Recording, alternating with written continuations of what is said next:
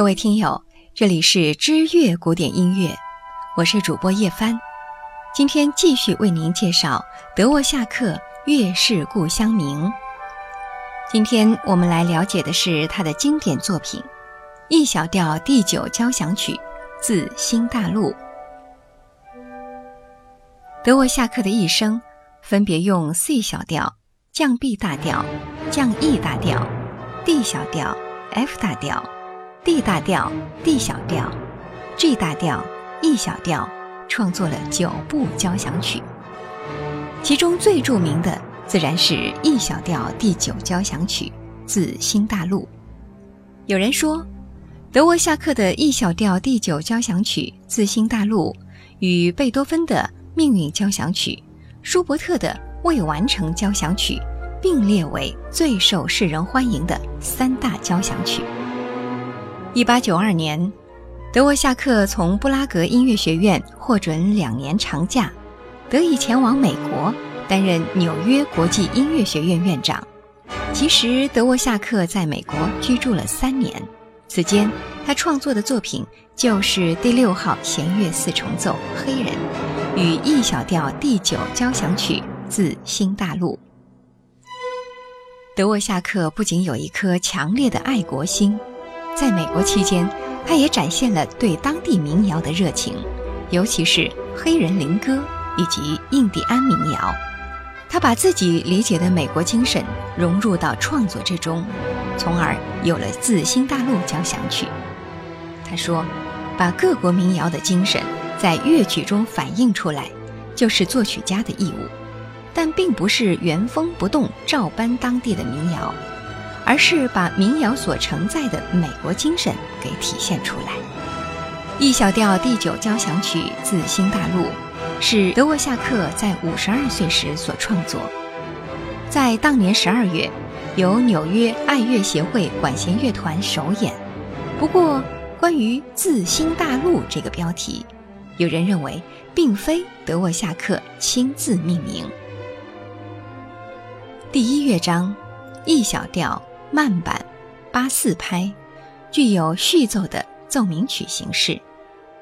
大提琴呢喃着开始二十三小节的序奏，在全乐队合奏最强音之前，高音法国号奏出第一主题，在东欧式的节奏中暗示了黑人灵歌的 G 小调第二主题与第一主题形成对比，暗喻着。美国的那种快节奏生活，乐章的主部主题贯穿了全曲四个乐章，主题中有着东欧马扎尔民族特有的民俗音乐特征，同时巧妙地表达了来自新大陆的讯息。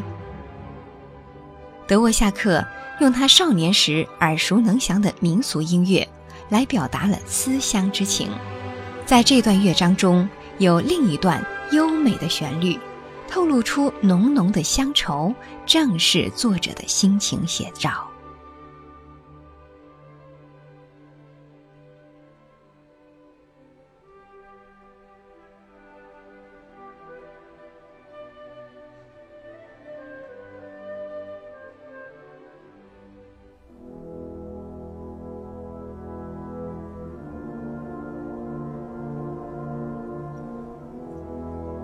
第二乐章，降 D 大调，缓板，四四拍，回旋曲形式。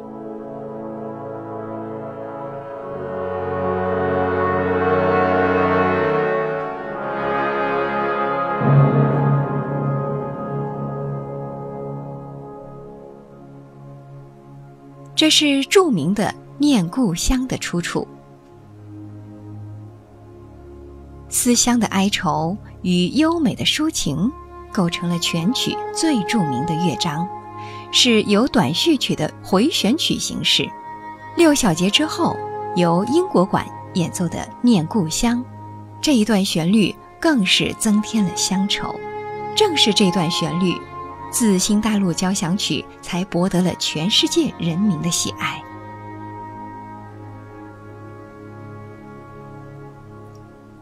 充满无限乡愁的美丽旋律，被后人填上了歌词，改编为《念故乡》。在美国广泛流传，家喻户晓。本乐章的第二主题由长笛和双簧管交替演奏，旋律优美绝伦，演绎了一段无言的凄凉。第三主题转为明快而又活泼的旋律，是一段捷克民间舞的音乐。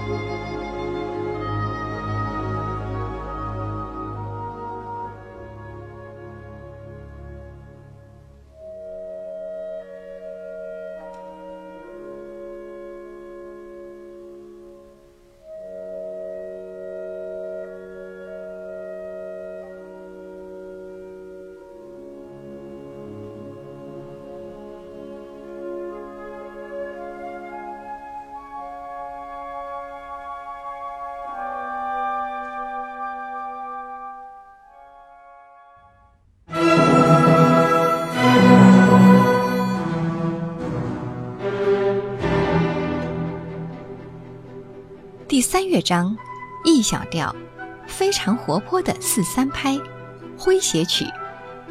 这是具有四小节序奏的诙谐曲。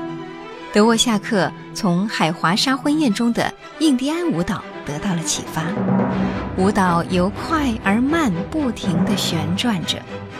音乐有两个主题，第一主题是朴素之中含有生动活泼节奏的波西米亚舞曲。与怀念的中段部分形成了绝妙的对比。第二主题清丽明快，具有五声音阶特色，两个主题彼此应和模仿。而乐章的中部主题悠长婉转，具有典型的捷克民间音乐风格。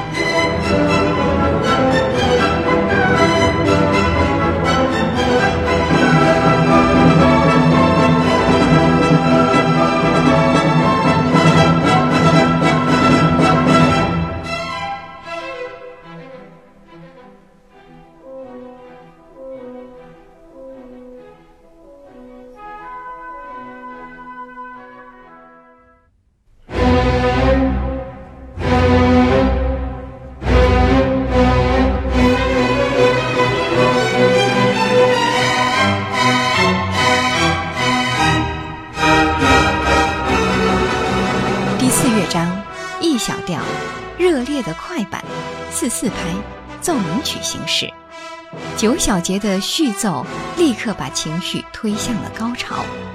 孔武有力的小号与法国号演奏出第一主题，用进行曲风展现出高昂的情绪，与相对舒缓的第二主题形成了鲜明的对比。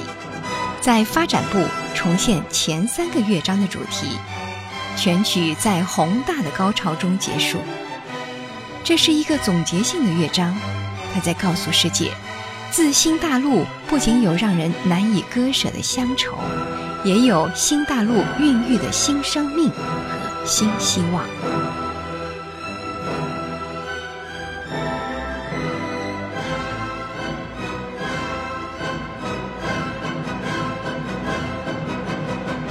各位听友。这里是知乐古典音乐，我是主播叶帆。今天的德沃夏克《月是故乡明》就播送到这里，欢迎您继续关注我们的第三集。